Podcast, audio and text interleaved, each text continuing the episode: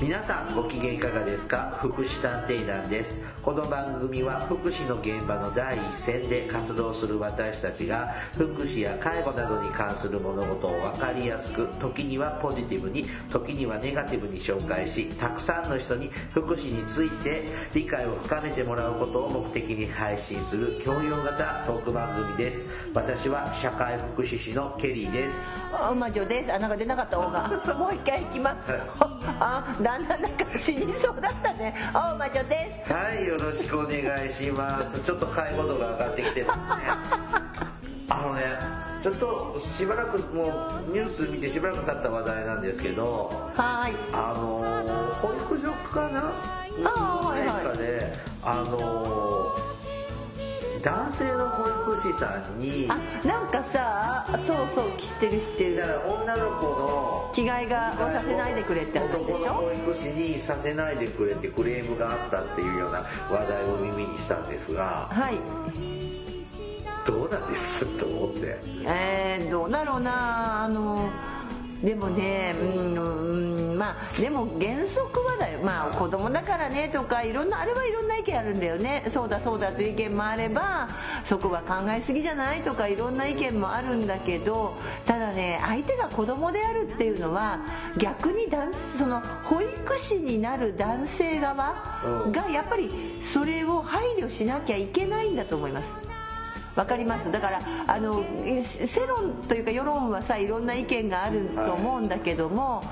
その男性として保育士になる、まうんあ、看護師さんもそうだよね割と女性が多かった世界に。看護婦さんほぼさんだったもんねそうそうほぼ看護看護看護師あ看護婦が、えー、と保育士看護師に変わりましたから、はそれはねやっぱりこうそういう女性の世界だったところに入る男性側は、うんやっぱりそういう意識というかあの必要じゃないのかなって思う部分はあります、えーじゃあなんで女性はいいのでもだからそだから女性は女性介護の方がいいと思うけどね私だからは。さ僕も保育所に向か幼い時通ってた時まあほぼさんしかいなかったよねまあ、女性しかいないからね、えはいでもう夏とかプールの授業があるんですけど、授業っていうの取り組みがあるんですけどもう男女ともどもすっぽんぽんになってねまあえって、ちわーわーってちっちゃい時はそうだねうんまあまあそうそうあれは問題にならないんですかえーとね、多分ならないんだと思いますなんであんまりでもわからないよ女性の中だってさそういう性癖のある人っているじゃない、うん、いつも男子男性ばっかり叩かれるんですよでなんか鉄道なんか女性専用車両とかさ、うんでもそしょうがないじゃんそれはあの物事こう何構造上そうなって るんだもん男性の方がそうでしょ男性の方だってほらデコとボコの関係だよ出っ張ってるのは男性でさ引っ込んでるのは女性なんだからしょうがないよそんなの物理だよ物理違うのかもうなんか、も 私うなんか、物理だよ物理あの、でもね、昔からこの同性介助、介護はい異性介助、異性介護っていうのがどうすべきなのかっていうのはもう、でまだ答えも出ないし、ですね結果も出ないし、みたいな、えー状況なんですけど、言い出したらきりないし、どっかで妥協しなきゃいけないのかな、それでいいのかな、まあじゃあ自分が介護とか受けるようになったらやっぱ男性にしてもらう方がいいのかな、女性の方が嬉しいのかなとか、なんあかでもほら入院の時どうでした看護婦じゃ看護師女性でしたねそうでしうょ、んまああのあのさすごい体がださじょ体の状態悪い時ってさ、まあ、男性でも女性でもどうでもいいんだけどさ助けてくれたまあら、確かにもうねでもお医者さんは男性だよいねやわかるんだけどそれって非日常的な話じゃないですかだから医療の現場と福祉の現場の違いは日常か非日常かですね、普段じゃないからっていうところにこう妥協性が見出せやすいんですけど、福祉や介護はやっぱ日常ですからね保育も日常ですからねっていうとまあそうだけどじゃあやっぱ同性介助介護が当たり前だったら僕だったらもう女性の体のことが何も分かんなくったら本当に大変な時まあねそう何でもすお手ね伝いできないってのはどうなのかなって思ったりとか教科書で習っただけではね、うん使ねはいまあでもこんなのもクレームに上がってはニュースになるような時代なんですねまあ、特に女の子のあの親御さんっていうのはちょっとやっぱりあのえなんとかね男の子は逆に。ななんだって男の子自体がさほらパンツ脱いで走り回ったりするからさ、まあやつらはうんちっちゃい子はブリッジが好きで大好すからねきだからさ、だからもう逆に諦めてすいませんみたいなとこあるけど女の子のお母さんはやっぱちょっとあのなんとかな敏感というかあの心配なとこはあると思います男の子も心配よ、うん、でも男女の子のお母さんの方がやっぱりこういろんな意味で心配じゃないのかなって思うその気持ちは汲み取らないといけないのかなと思うことはありますね確かにねあの保育園幼稚園とか子ども園じゃないけど小学校の先生とかでもね非常に多いですもん生徒にねこううんわいせつなこととか、もう男の子でもあるからねあれこの前なんかこの前さそういえば小学校の先生とかも入ってたんじゃなかった男の子の幼い男の子の何そのわいせつ画像とかで摘発された人がいたよねあー教員がいますそよねうそうそう教員多いですねうんそうなんかその子供が好きっていうのあがそうだよだってもともとそうそう小学校の先生とか子供が好きだからいるんだもんがちょっと変に転じちゃってうんっていうかもともとだからち好きの好きが違ったりするんでしょうねあうーん難しいねまあじじ自己各知が必要ですよ自己各知皆さ言んえて難しいね思いますはい私たちはだからあれなのよそういうこうなんかまたさこういろい僕ろたち変な人が好きですから、うんっていうか自分たちが変な人だからえそうでしょいやじゃあルイは友を呼んでんのえちょっと待ってそうだよところで今日で何のテーマなのはい今日はですね前回に引き続いてえ、まあ、そうなのえ私 違うのかと社思った会福祉法人会学のえっ、と、えー頭痛前い回喋り足りなかったので、ええーとでも今さ、回も喋りまはすいはい、社会福祉えあそうかそうかはい、ははいいもうもうちょっとそうねあの、よく見たらさいろいろこう私たち、はほら勉強したじゃないこの前、はいうん面白いこと書いてあったありますのでちょっと,、えー、と続きをしょしゃべっていきますのでよろしくお願いします。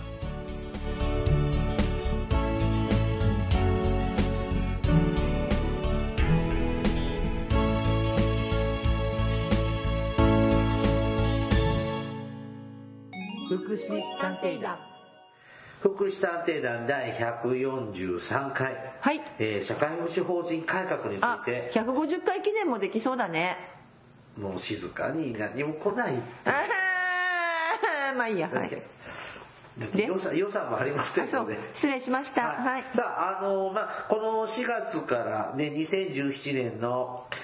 4月から社会福祉法が改正されまして、はいそこに定められている社会福祉法人が、ちょっとルールがいろいろ変わりますよという話をはいしております。なんか前回はなんかあれだね黒い話ちょっとまあグレーな話で終わったの前ね、回は、まあ、この改正前の仕組みからちょっと割とね話しておりまして、はいはいそうで改正されると任意設置であった評議委員会が、えー、と義務化されるよというあたりで終まあわって終おわりっちゃまったのねす。まだ一番最初のとこ1位で終わっちゃったのねはいで、えー、と社会福祉法人制度改革ということで、えー、とその評議委員会というのがへ設置することですね、はいでまあ、より外部の人が入って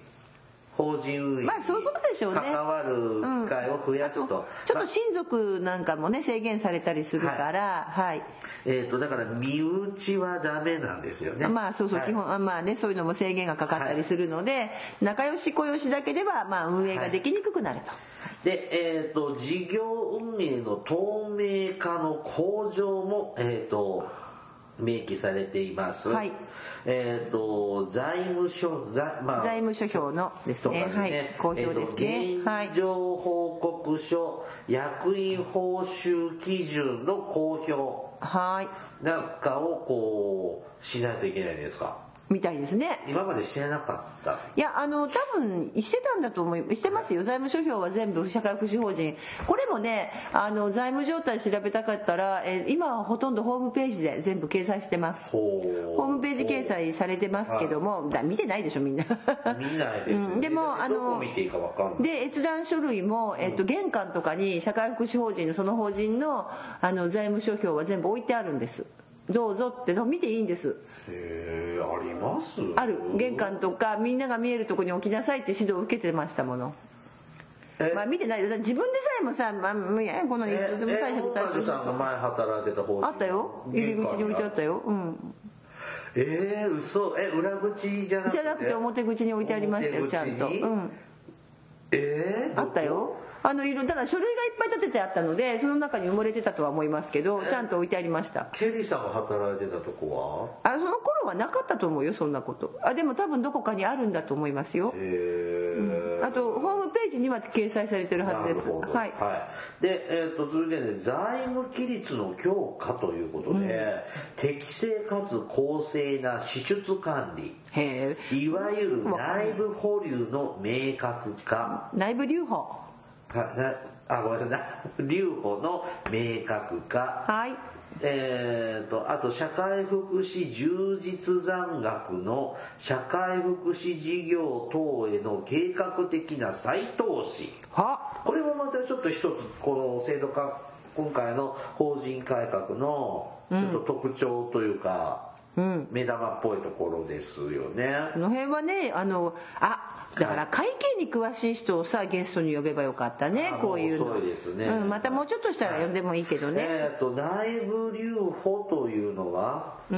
溜め込んじゃう。まあそうなんでしょうね、はいうんこれなんか前なんかニュースでなってましたよねそうそう内部留保って、まあ、ここだけじゃあの別に社会福祉法人だけじゃなくていろんな企業でもあるんでしょ、ありますよね、うん、でもだって私それが 今一つあのこういうのが苦手なんだけど、はいでもなんとなく経理をやってると、はいそれが生じてしまうのはちょっとわかる。どういうことえなんていうのかなでもでもさあの溜まってくるものもあるじゃないですかそういうことそういうこと、はういんだから溜まってくるからさまあ要するに溜まってくるのようんただ普通の会社だったらそういうふうに少し貯金をして次の設備投資などにこうお金を回したりするのがうん普通な運営のお金の回し方かなと思うので貯金は当たり前のように思いますが、それがあまり明確ではない明確ではないから明確化するわけですよねですねでも溜め込めちゃうのいやわからないだって実はねこれ私ねすごいこの内部留保っていうのがすごい言われた時に、はいあのこれやっぱりね多分ねあの新しいなんていうかな1000万円になってからはい、あの基本財産が1000万円になってからの法人さんっていうのはやっぱり体力ないでしょ1億に比べたらすごくあーそうでこすうね元の基本財産も少ないしみたいな変なは話いでさそその1000万になってからまた率も利率とかも低いからはいやっぱねそんなに内部留保ないと思うんですでさらにもっと言ってしまったらはい介護保険のでえーっと介護保険が始まってから社会福祉法人になったような法人さんつまり私の勤務先なんだけど昔のね勤め先なんかはもう内部留保なんてないよあーそんなお金たまらなでなんでかっていうとね例えば昔ってさ措置費あったよね、措置費私たちの時代って昔はさ、措置費って言って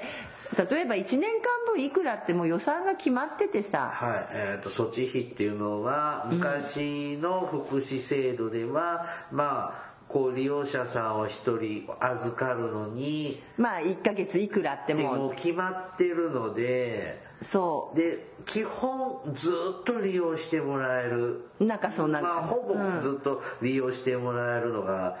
もう暗黙の了解みたいなな感じ時だ代しでしたからそうそうでそれが決まってるしそれをさ確か、えっと、ちょっとどういうふうにお金をもらってたか私そこまで知らないけど、はい毎月請求だでも多分年間でもらってたんじゃないかと思うのおー年間とか何割何割って分けてでもまあだから何人利用者さんが入ってると必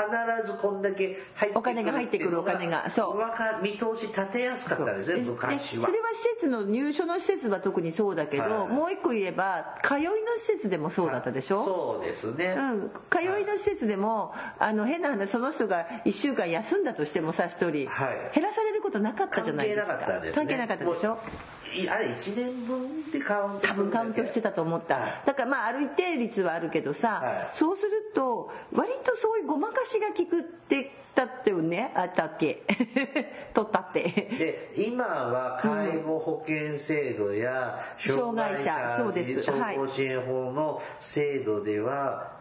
ひその日に来た分はしかもらえるけうんど、どうし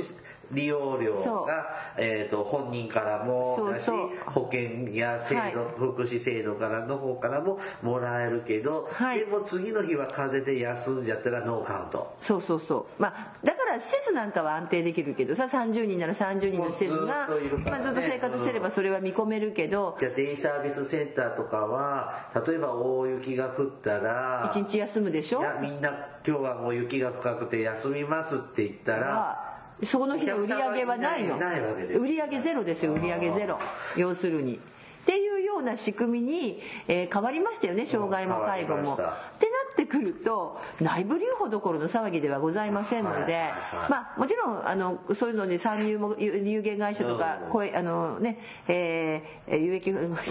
有限とか、ね、が入れるようになったけど、まあ、社会福祉法人だからといってじゃああのなんていうの内部留保するような潤沢なこうお金がホイホイじゃなくてあーみんなと同じテーブルで仕事してますからそうなんですよね私もそんな昔の時代の時やっぱり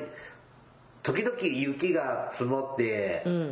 う休もうかってなる交通機じゃん関が麻痺しちゃうともう利用者の方も休んでくれてそうでしょラッキーでもうたまったと仕か事を大雨とかさはい台風とかでもそうだよね。で、あのでも上司からは赤字になるとか収入が減るとか、言われなかったでしょね全然むしろもう和気あいあいとしてましたでねしょだけど今はだって今さ例えば雪なんかが一番まあ,、はいあの雪国なんかはもう雪降って当たり前かも、はいでも大雪だったらあれだけど災害の時なんか雪もそうだしそれから、はいえっとあの雨もそうですね、はい大雨とかでもこの日で営業するかしないかっていうのはもう本当に死活問題死活問題ですはあそうか僕らなんかはね当時、明日大雨台風が来るかもしれないしそれるかもみたいな時なんか、もう来るなって言ってるもんね何かあったら危ないからっていうのがあるんだあけど来ないでねって利用者さんにね出てくるなんてもう休めっって思うけどもう推奨してましたけど自分の給料だってそれで保証されてるからいいけど、はいはい今介護保険とか障害だったらその日の1日分の、えっと上がりはございませんので売り上げございませんのでってなると内部留保なんて言ってる話じゃないんですよね本当にあのカツカツで運営してるとこがほとんどだと思うんです、まあでも自あなどこにあるんだろう内部留保ってって思うんですでもやっぱり何かその政治ニュースで聞きましたよね溜め込んでると、でもね、えーとね実はねそのね、えーちょっとでで思ったんですよあのね介護事業所って意外にでもね溜め込んでるんだってっていうふうにそなんかね数字上はそうやって出るんですって統計へー統計上あの毎年さ毎年だったかなうん介護の事業所の全部でアンケート調査してるはずなんです事業所調査を、はいはいでそのデータをするとなんかね儲かるとこは儲かるんだってへでもでもそれってなんか不思議でねなんかどっかで数字のマジックあるような気がーする昔は見たよなんかフェラーリ乗ってる事業主さんとかいたけどね介護のあそうううーんんうわって思いましたけど、ねまあそんなことで最近はそんなにもうほいほね儲かるような仕事じゃ私はないと思ってますのでまあ元々そんなつもりででかさ私も儲けちゃダメだって社会福祉法人はでそうまあだからねあのでもねその、まあ、私たち施設側としては行政から監査受けて、そのそういうのもそれなりに指導は受けるじゃないですか。で頭固いっていうか融通が利かないなって思うこともあるんですでどうしてもですねあのこれはこういうので必要だから余裕持ってちょっと貯めてあるんですって言ってもダメって言いますねああそうですねだからその辺がねやっぱ企業じゃないんだな福祉施設なんだなって思わあー思そうそううことがありましたでそんな溜め込むんだったら溜め込まずにえー、と社会福祉充実をするようにですね、えー、と使いなさいと使いなさいってことなを言っております、えっとその残ったお金を貯め込むのじゃなく地域福祉にそうですね活用しましょうと。うんいや活用しなさいですね。はいで、えー、とその溜め込んだお金が、まあ、いくらぐらいなのかちょっとわからないんですがそういうちょっと溜まっちゃったのを福祉サービスに再,、えー、と再投下可能な財産額、これを社会福祉充実残額って言います。はいで、こう、その溜まってしまったのを、例えば平成28年度こんだけ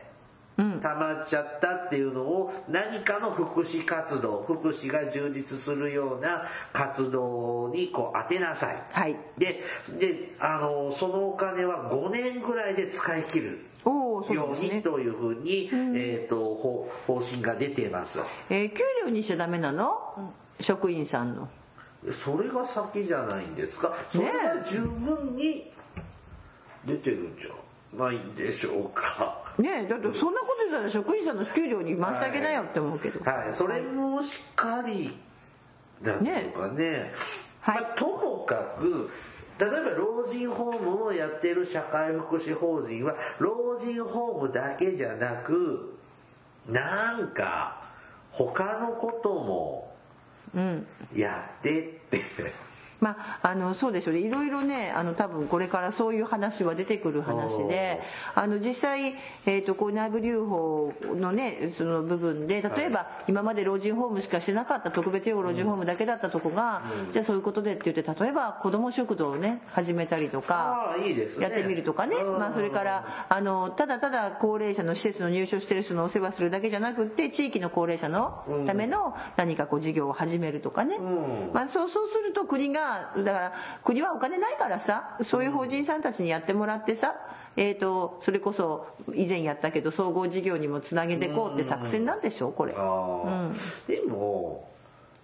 昔ってそれなりにそういうことやってたような気がするんだけどな、あのーほらさっきね写真見てたさ、あんなでっかいなんかよくわかんないあの高級そうな地球儀はいあれよりはえ社会福祉充実してもらった方がいい社会に還元してほよしいでねすよとねかあのーね太陽熱発電パネルとかねそれもいいけどでもさあそ あそこの法人さんってちゃんと地域にも還元してくれてる取り組みももちろんあるよやってるよねうんと思うよくわからないあのしそれがいいものなのかまあいいやまあ別ダだけメどこっから先喋っちゃいそうだもいん私や中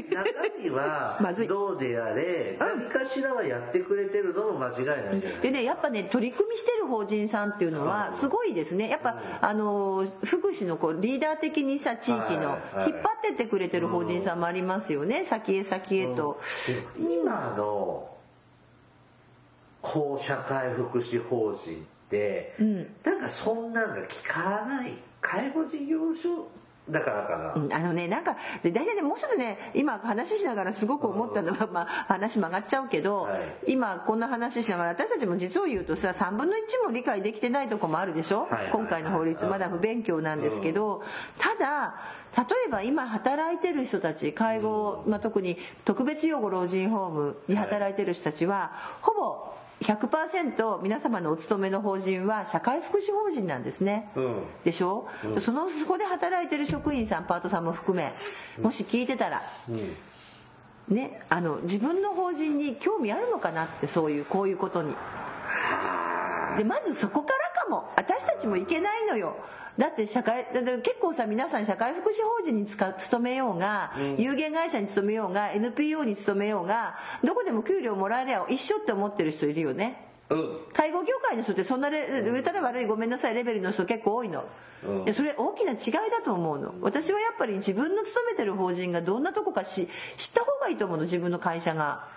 だからだからそういう意味ではこう透明化してさ社会福祉法人はいわゆる内部留保を明確にするんだから、そうすると今度勤める時にさあここってそうすると逆に言えば余裕がある法人かどうか分かるよはね、いはいはいはいはい、ね、ためがある老人なあ老人じゃない法人さんなのか、ね、だ勤める時の一つのこういう公表してくれるホームページにも載ってるので財務帳票、まあ、見にくいけどさでもお金がある法人なのかとかさそういうのやっぱ調べてから勤めた方がいいと思う給料いいから勤めるっていうのは、ね、でそうやって私たち働くものもさこういうのにちゃんと興味関心を持つことでさあの変な へ変な何変なものあのとか変なとこに投資しないでさ、うん、で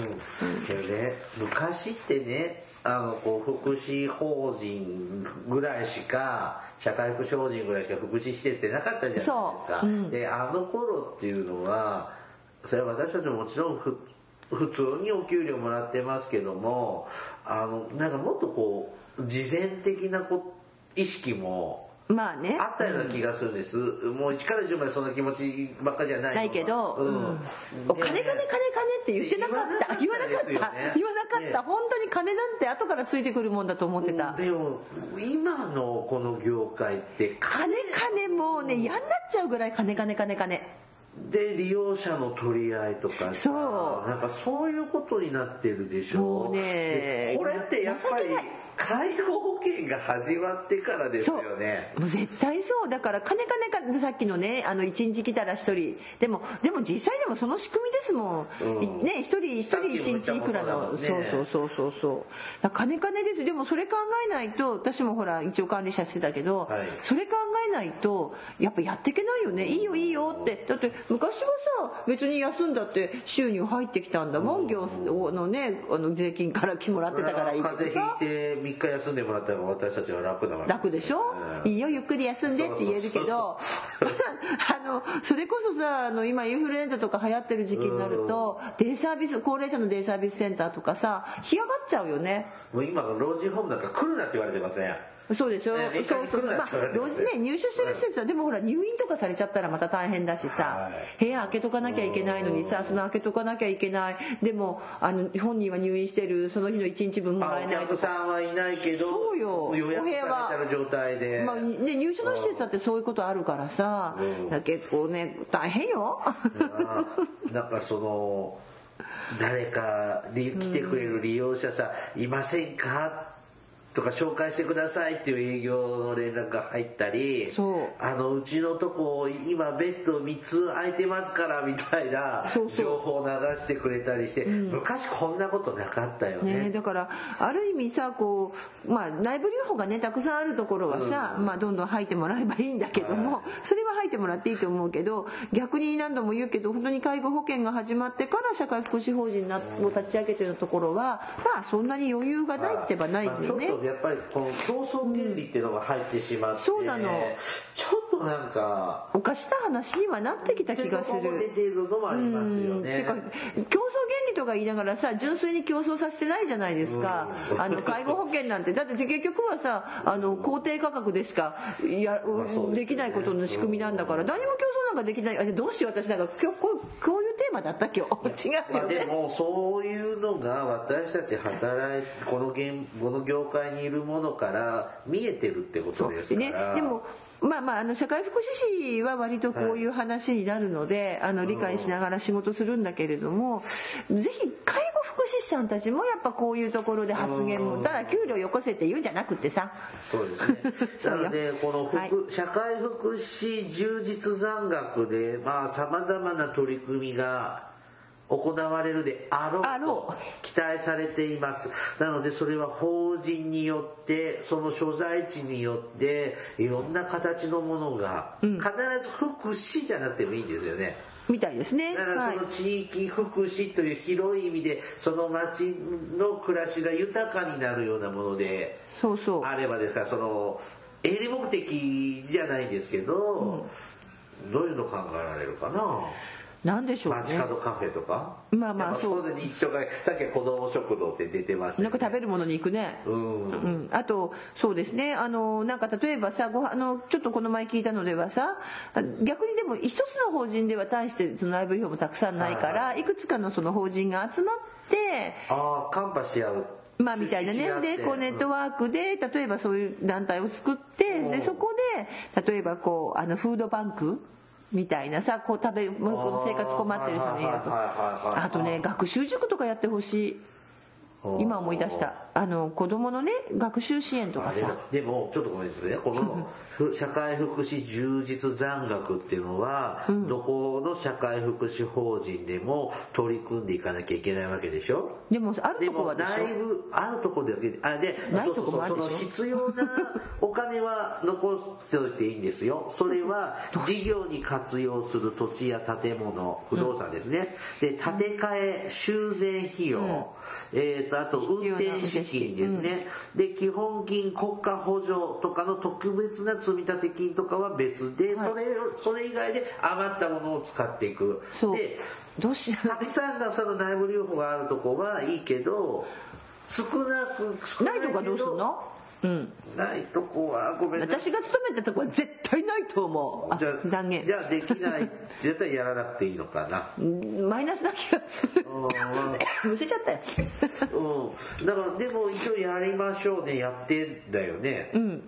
そうするとちょっとしか残んないようなとこって、1000万も残るようなとこだったら、うんまあい余い裕っはぱねいやってね、うんうんでも50万しか残んないとこで何できるのって言ったらきついですよね、うんそうそうそうじゃあそうするとそそういう規模の社会福祉法人と連携をとって出し合ってそうそうそう大きな事業をやるっていうのはナイスアイデアですね。ナイスアイデアですねうんはいうんだからそれがどのような形なのかほとわかりませんがそれも情報公開で今後は知ることができる。そうそうそうですねあれですねうんあーでもともと社会福祉法人ってさこう理念があってさ、はいでその理念はやっぱり公益性だったりとか、その社会福祉にこう資するというのかな、で地域の福祉に資するものなのであのその理念にのっとって運営してるとさ必然的にそんなにね、そんなに儲かったり儲けようと気にならないと思うんだけどね、ちょっと時代がね、その変化もあるのかなと思います。まあねはいはいさあ、えっ、と、前回、今回とね、社会福祉法人のちょっと改革の話をしていきたんですけれども、はいえっ、と、い前回、今回喋ってるのは、あの、社会福祉法という法律の法律の改正ですね改正の中で、こう、社会福祉法人の仕組みも変わったよってとこなんです。はいで社会福祉法が改正されると伴ってちょっと別のところも少し変わるんです、はいそれがですね福祉人材の確保の促進といなっんかさた取り組みが始ずーまっりましたとこの話聞いてるよね、はい、まあね年がら年中介護の人手不年がら年中だよ足、ね人手不足人手不足と言われておりますが制度的にも、えー、と確保するようにちょっとお国は後押しをします、はいってことでひちょっと資料を読みますね、はいえっと介護人材確保に向けた取り組みの拡大はい福祉人材の確保等に関する基本的な指針の対象者の範囲を拡大はい何のことでしょうね何それ「はい」って言ってみたけどああはいはいはいえーっとなんかほら福祉人材の確保等に関する基本的な指針の対象者なんかなんか今よくわかんないけど対象者広げるんだよよくわかんないあ次次 えっと福祉人材センターの機能強化はい離職した介護福あ祉士のそうなの届け出制度ができた一応読のませてあそうはい離職した介護福祉士の届け出制度の創始創設知ってるあるんだよ、まだ読んでるあそう口チャック、おいえー、と就業の促進ハローワークとの連携強化などが、えー、と行われます、はいえー、と福祉人材センターご存知 あるよ私も知ってますが、えっ、と都道府県社会福祉協議会に大体まあまあありますね入ってはいえっ、と福祉関係専門の職業案内所がはい公立になるの半官半民もう勘っていうかうんまあなんだろうよくわかん官ない官官の指導ですよねまあまあそうですね、はい、っうてんいうのがねあるんですでであの皆さんの地域でも福祉介護系の就職フェアとかそうそう開催されたりしてると思いますがそうそうああいうところで主催のとこ見ていただくとえっ、となんとか県都道えー社会福祉協議会ってが主催をしていあますとね福祉人材センターとかはねい、それ社大体社会福祉協議会がやってるんでしょ大丈夫ね、はいでそこそういうところがあるんですようんだからハローワークにばっかり求人探しに行くんじゃなく福祉人材センターに行ってもそうそうそうちょっと違う情報が落ちてる場合がそうですねありますはいでそこに、えー、と離職した介護福祉士の届け出制度っていうのが始まるできたできたポスター貼ってあった貼ってありましたね私もで見しょましたよ見た見た、うんあこんなのあるんだと思って、ええ私もそうだと思っうたんけどそうこの間登録しなきゃとか思って転写業の人に会ったから聞こうと思って忘れてたんですがでしょ同じこと言ってるのよほらねでまあこれってあれですよ看護師とか保育士もこんなの聞いたことがうんあのありますねありはいまはすいねでもどうなんでしょうねそのやっぱりどれぐらい拾えるのかな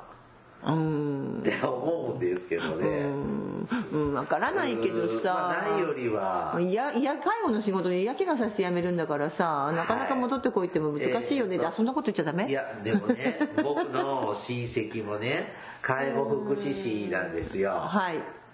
二度と戻らんってうん3年で業界去りましたねうんなんででしょうねうあーうちとこの親戚はやっぱ働いたところ配達働いたところがいわゆるブラックでしたねあうーんそうでしょうねでもそうねでもさもともとねそんなねあのなんていうのかな夢、うん、もうこう言っちゃいけないんだけどあの楽し夢のある仕事でもないしうんあの綺麗な仕事でもないんですよ、うんそうでもそこに価値観を見つける人材じゃないと続かないんだよねそう言ってしまったら答えをもう答えをを言ってしまうとそういうとこにこう価値自分のその仕事の価値観というのかなうん見つけられる人だと続くんだけどなかなかそういう人材そのものがいないんでしょうね今ね世の中はそうですねはまあそういうふうにしてちょっとは資格者福祉あ介護系の資格を持っている人がは再い就職しやすかったりするような取り組みっていうのがパワーアップします、はいはい、3つ目介護福祉士国家資格取得方法の見直しによる資質の向上はいえー、と平成29年度から養成施設卒業者に受験資格を付与し5年間をかけて国家試験の義務付けを斬新的に導入はいはまずですね介護これねもうほぼ私もよく分かんなくなっちゃったあの今何な介の護か福祉士のはい専なる専門学校ってありますよね、はいだいたい2年ぐらいはいか学ぶとこでこれまでは専門学校を卒業したら国家資格がもらえてたんですまがあだから受験しなくてよかったのはねい、校内の受試験を、あの保育士もそうだったあそうだね今もそうだけどでそれが介護の専門学校を卒業したら受験資格がもらえて、えー、と国家試験を受けてくださいっていうふうに変わります。はいはい、であとですね介護職員初任者研修と、うん介護職員実務者研修そうとねいうのがありまして、まあ、旧前の仕組みでいうとホームヘルパー2級そうですねれが今の介護職員初任者研初任者研修修了者っていうのかなはに該当するそうですねが、えっと、それその人たちは昔はその資格を取って現場経験3年積んでもらえば、介護福祉士の国家試験が受けられたんですが、はいえっと実務者研修というプラス350時間の研お修初任者研修は130時間なんですよ。あそっかそんなもんですね。大体そんなの、ちょっと、ちょっと前後すると思います。違ったらごめんなさいだけど、まあ、そんなもんなんです。で、まあ、それまとめてワンセットで400、何十時間かセットで受けるコースもありますが、うんはい介護福祉士になろうと思ったら専門学校で2年ぐらい勉強してもらうか、えっ、と、介護職員の研修をおよそ500時間はい400時間ちょっと受けてもらうかっていうコースになってしまいます、はまあともかく勉強しろと、ねえねえ介護介護のね人材確保しなきゃいけないでしたっけ、はこれ調べたんだけどこの一、あの介護人材の確保に向けた取り組み、はい拡大をしなきゃいけないよねはいって言いつつ介護福祉士は厳しくなるってことそうですねより質の高い人材を求めており要ますするにそういうこと、はい、量より質の時代にだか入ってらきております介護福福祉士さんはちょっと質を高めましょう、はいでも介護人材の確保に向けた取り組みの拡大はよくよく分かんないんだけど調べてあもっちが言うと1番と3番でもうちょっとなんかこう矛盾してるんだけどだから裾野をもっと広げましょうなんかね書いてあった裾野を広げる標高を上げるんだって山の高さをだからその山の高さを上げるために介護福祉士を上げてその代わりもっとこう甘々なところを甘々にして裾野を広げるんだって簡単なかちょなんちゃって介護資格みたいなのなんかなんかできるみたいな話はありますよねそうそうだからそんな人たちだって今だってさよく誤解されてるけど、はい施設にあのヘルパーさん家に訪問する時には資格が必要だけど、は家に訪問しない、はい施設で面倒見る、はい資格で OK です資格いりますよそうですよくねね勘違いしてますけど皆さんとりあえず勤めるっていうのは OK ですもんね、はい、ただ単価が下がるでしょまあ、単価というかその、えー、とそれはあの有資格者がいた方がいいんだけれどもでもももらえる給料の話とは違うよねあー本人はそれもらえる給料少まないあけでども資格持ってる方が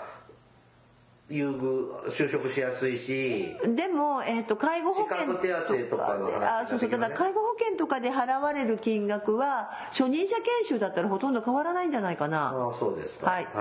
でえー、とさらにですね最近はこの介護の関係の資格で研修50時間ぐらいだったっけなえーえー、と単の吸引の資格あそうそうそうそうそうですねもう、えー、とプラスアルファで、えーとまあ、基本オプションちょっとはオプションですけど、まあ、大体セットに、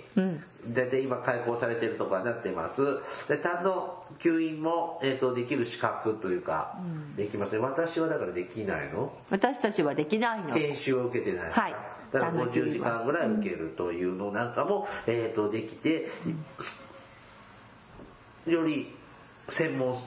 術もそうそう。増だからえていきますね介護福祉士さんが本当に看護師さんの方に近づくというと変ですけど、やっぱスキルを上げていってもらうっていう方向なんですよね。これが山を高くするってやつですね。でももともと介護系の資格は看護師から分解したと思うな話ですからね。 結局元に戻ってまあまあまあそうですね。はい。で、えっ、と、もう一個ですね、社会福祉施設職員等退職手当共済制度の見直し。はい。えーまあ、退職金制度ですね。で、えーっと、なんかこう自分もらえるのないのでどうでもいい。 違でうもちょっと一緒に関係ないはい退職手当金の支給上率を長期加入者に配慮したものに見直し。だから長期間働いてるほど、いいいっぱいもらえるの。もらえるようないいの計算になるもうみた関いです係ないし。はい。はい、非共済職員、これ加入してる人ですね、はいが退職し、再び非共済職員になった場合、また、ここもう一回ね入った時は、い入った場合は、えっとか共済加入期間の合算が認められるようになります。うーん。えっと2年から3年に延長だってちほーょっとよくわからなえいだからこれはさ合算が認められる期間を今までは2年以内だから2年以内に再就職しなきゃいけなかったのを3年以内に再就職すれば合算が認められますよってあなるほどうんだから私はまだもう1年猶予があるんだよブラン クがそういうことそういうこ僕はと無理ですねはいもう一つは、えっと障害者し障害者支援施設などにかかる公費助成を介護保険施設等と同様の取り取り扱いに見直しうーんってことはさ今までさ介護保険施設の方がえっ、とえっ、と公費助成が多かったってことねほうそれを障害者支援施設に関わにもうん同じようにするってことねふーんってそれはあんまり知らない部分こういうのってなかなか知らない部分ですね私たちね僕ははちょっいと知らないですねはいでも何しても退職金はもう私もらえそうもないからどうでそもういいですね、はい、頑張って働かないとですねダメですねははいいえー、とこういうふうなことでまあみんな介護の仕事もやろうぜとあそうでもさ退職金なんかは働いてる人たちはすごいこうなんてあそうなんだと思ったらうん皆さんこうねじやっぱりもう一回自分の勤め先が有有限会社なのか医療法人なのか社会福祉法人なのか NPO なのかそうですねそういうのをまず考えていただうんははっきり分かっていただきそこの理念を考えねどういう法人に勤めてて退職金制度がどうなってるのかもう一度考えたらいいとか思います。はいはい、そんな感えじっとこれがですね私たちが分かる範囲での何も分社かってない会福祉法の改正の話ですがえっと多分皆様の上司の上司たちはなんか当たった当たったしているのかもねで もねちょっとさ最後に一つさ、はいそういえばさっき言いかけたんだけどあの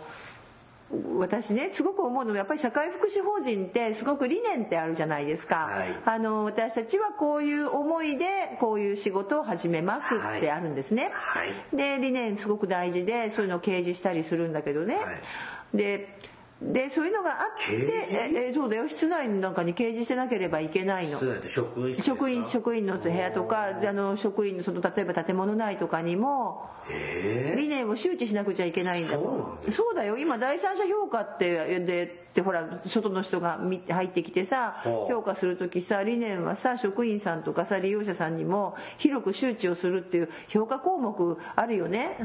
ー、そうなんだそうよ、うんえちょっとねあの僕この間ちょっと仕事でとある小グループホーム見学に行ったんですけど、何もなかったよえでも社会福祉法人ゴだミはよここに捨てましょうとか貼ってあったけど、うんそれだからダメだよあダメだらーよ、まあはいはいはいで、えー、とじゃあそれそういうのいいんだけど理念があってさ、思いとかがあってさ、はいこうやっぱ仕事ってこう社会福祉法人の人は多分それ最初にやった、ね、作った人たちはやっぱそういうものだと思うんですけどよく考えたら、はい特別養護老人ホームとかあの、はいしゃね、世の中にはいくつかの施設は社会福祉法人じゃないと運営ができないっていう規定もあるんだよね、はい社会福祉法の中に、その中の一つとして特別養護老人ホームははい社会福祉法人でなければまだ運営ができない一時医療法人ってにとか言ってたけど結局ストップかかったので今のところまで社会福祉法人しか、えー経営できないんですよねでそれでそうすると特別養護老人ホームを作るためにはい社会福祉法人を立ち上げるたる立ち上げた、うんでとこが現実的にたくさんあるんですうんそういうとこってすごいななんか本末転倒な気がするあの特別養護老人ホームは介護施設じゃないですからね福祉施設ですからね、そうだけどななんて言ったらいいのかな介護保険に参入したいですっていううん例えば他業種まあ例えば建築や建設業界だとかそれから何でもいいよあのなんかねそういういろんな業界でも、えまあ、要するに一般の会社ねあの、えー営利企業さんがさ介護の仕事に参入したいです、はいあ参入するためにあで特別養護老人ホーム、じゃあた,、まあ、たまたまそこの地域の、えー介護計画介護、まあ、あのは計い画があるんだけどね、3年ごとのそういうものなんかでも介護保険計画とか老人福祉計画でもちゃんとこう載ってるとで手挙げてやりたいと。はいそのためには社会福祉法人じゃないといけないと、ちょっと取ってつけたような社会福祉法人になるわけですよ、うんだって目的はそこの施設を運営して、んもう金儲けまではしないと思うけど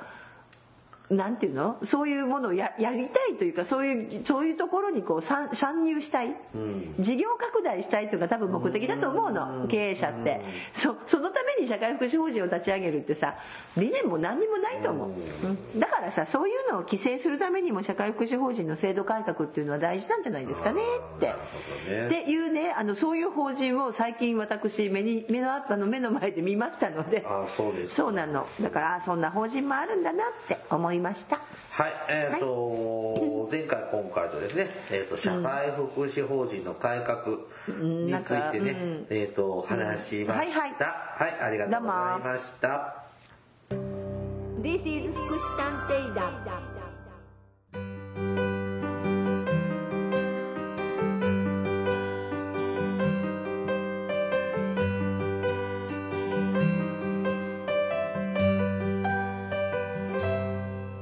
はい、エンディングです。はいさあ、難しかったね。うんあのねごめんなさい言ってることねはい多分半分ぐらいね嘘かもしれないこれ わかんない半分のことないねひどいことはないちでょっすとけど。時々間違いがあるかもしれませんので、ごめんなさい皆さん、はい、とにかくですね、えー、こらこと。ら怒られそう国としてはですね、はいあとあのやっぱこの介護保険が始まってからの17年ですか16年うんねえー、とちょっとそれより前の17年かもう、うん、ね17年それより前と昨今ではちょっと福祉の景色がうん変わっちゃったのがうん変わっちゃって気にしててこれになってるのかこういうのもちょっと言ってきたのかなともちょっと思います思ねうとこもありますね。あとなんか思うんだけどそうそうさっきの,、ね、あの人材確保の話もそうで、その時にも言ったけど結局さ福祉のしあのほら、えっと、誰にでもできる仕事ですって言いたい部分あるじゃない私たちって、はいみんな生きてきて大丈夫誰にでもできるからって言うけどなんかこう社会福祉法人のこう制度改革とか福祉人材のさっきの確保の話とかでも案外この仕事って誰にでもできる仕事じゃないんだなって。うんそれはね誰でもじゃないですね。ねうんうんだけどそういうと今度なり手がいなくなるジレンマがあってさだから社会福祉法人のだからこう働く人はねあのうんとりあえず入ってもらってこの仕事の良さを分かってほしいけど法人をコン要するに法人っていうのはまあその組織をコントロールするわけだからそこはかなりこれから専門的な運営をしていかないといけない時代なのかなって思いました。はい、でこの介護施設とか障害者の施設とかは全て社会福祉福祉法人では今は違いますね有限会社もあります。株式会社とかいろ株式んながタイプがあ その前に株式があります。いろんなはい法人が参入できる仕組みに変わってます、はい介護と障害はただしその中の中でも特別養護老人ホームはその社会福祉法人しかダメとかまたいろんなルールがあるの細ねかいルールそがあうそうるんそうですそがうだから皆さんがお勤めのところとか知っているところは社会福祉法人かもしれないし、うん、株式会社かもしれないし NPO かもしれないはいし、それはちょっと分かりません子どもの福祉とか生活保護の福祉施設とかは法人格えーっとそうですね社会福祉法人じゃないとダメなのもまだありますねで結構はいあちら側はまだまだ,、はいまだまだはいそういう感じが色多っぽ分い児童養護施設はそうじゃない社会福祉法人とか、うん、じゃないとダメだと思う保な育園子ども園は子供認定子ども園もしゃうんだったかどうかわからなういんもしかしたらちょっとその辺になってくると保育園はもしかして有限入ってたっけ今違いましたうーんその辺は子供の方はちょっとノーチェックなんですけど、はいななのであのー一般的に見るそういう福祉施設ってところが今は本当に多種多様なそうそう法そう人がが運営してます運営してますので、あの今日前回今回の話した話が適用されないとこもたくさんありますのでねお間違いのないようにお願いします。まあ、受験勉強はもう一度あのちゃんと教科書をよく読んでお勉強してくださいね、第一種社会福福祉祉事事業業第2種社会福祉事業やりま覚したねえたよねええもう随分変わっちゃったよ時代が僕はねなんとなくの覚え方は入賞タイプそうが第1種で通称歌謡タイプが第二種とかとりあえず大体それで覚えたでちょっと変なのは別個確か覚えよ保う育園は第1種に入るんじゃなかったそれだけはリイレギュラーで入れたとかなんかそういうのがありますがそうそうそうはいちょっとここまで行くと動画がマニアックすぎるというねでもまたいつかそういうのも紹介してみようかなそうですねはい番組からのお知らせです福祉探偵団では皆様から福祉や介護に関する疑問や質問不満や愚痴番組に対する感想やご要望を募集していますもちろん普通のお便りも募集していますお便りは E メールでお願いしますメールアドレスは福祉探偵団アットマーク Gmail.com 綴りは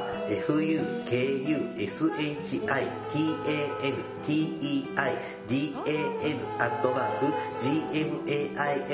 gmail.com ですまた福祉探偵団のツイッターがありますツイッター ID は福祉探偵ですヘボン式ローマ字で福祉探偵と入力して検索してくださいフォロワーを募集していますのでぜひフォローしてくださいさらに福祉探偵団の Facebook ページも開設しています Facebook ご利用の方は福祉探偵団の Facebook ページに「いいね」をクリックしてください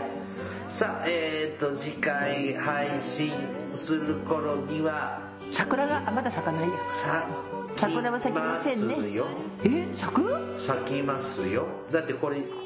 2月の末にえー、桜って3月もっと先だよ桜じゃなく社会福祉士の桜があ咲きましたと失いう礼しました伝統をはお待ちしておりますはーいだって今早いんでしょ国家資格合格発表3月の半ばですよねーいあそうかな昔はね3月末4月の1日どうするこれを聞いてまた桜知りましたって言って苦情でクレームが来てさそれでこ苦情れ受付窓口作らなきゃダメだよ国家試苦験情採用番組じゃないあそうかそうねそんなこと誰も言ってないはいあのそれで八つ当たりはここやめてくださいはいではまたご次回ごき次回は5期ですはいはい、はいそれではまた次回お会いしましょう、えー、お相手はケリーとえーそんな社会福祉法人を追い出された、えー大魔女でしたそうなんだあそう違うの ケリーさんって自分であおい自分で辞めたのねあ僕は、はいあの優待あそうでした 私追い出されちゃったはいではまた次回お会いしましょうごきげんようささよよううなならら